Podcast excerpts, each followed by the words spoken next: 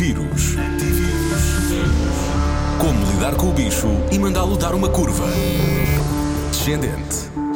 Responda a Ana Martins, a psicóloga clínica e neurocoach Ana Sofia Leal, do Instituto Silva Mind Portugal. Então, fazer uma lista de intenções resulta?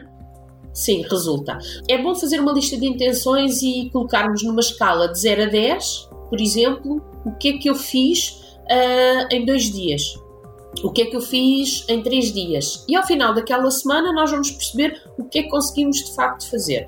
Uma das coisas que eu aconselho agora, uma vez que as pessoas estão em casa, é marquem na vossa agenda, façam planos na vossa agenda. Uh, se eu pudesse vos mostrar a minha agenda, ela está atulhada de coisas de cima a baixo.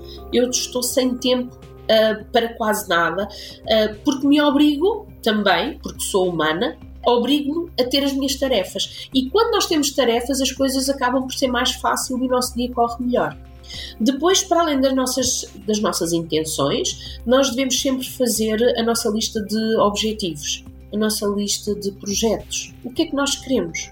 Vamos dizer o que é que eu quero atingir. Uh, procurem quem vos ajude, procurem se reinventar, procurem novos ganhos. Em todas, todas as crises, há sempre oportunidades e novos desafios para sermos melhor. Há sempre oportunidades para nós atingirmos mais resultados. E é isto que nós temos que pensar. E vamos sobreviver. E depois de sobreviver, vamos começar a viver.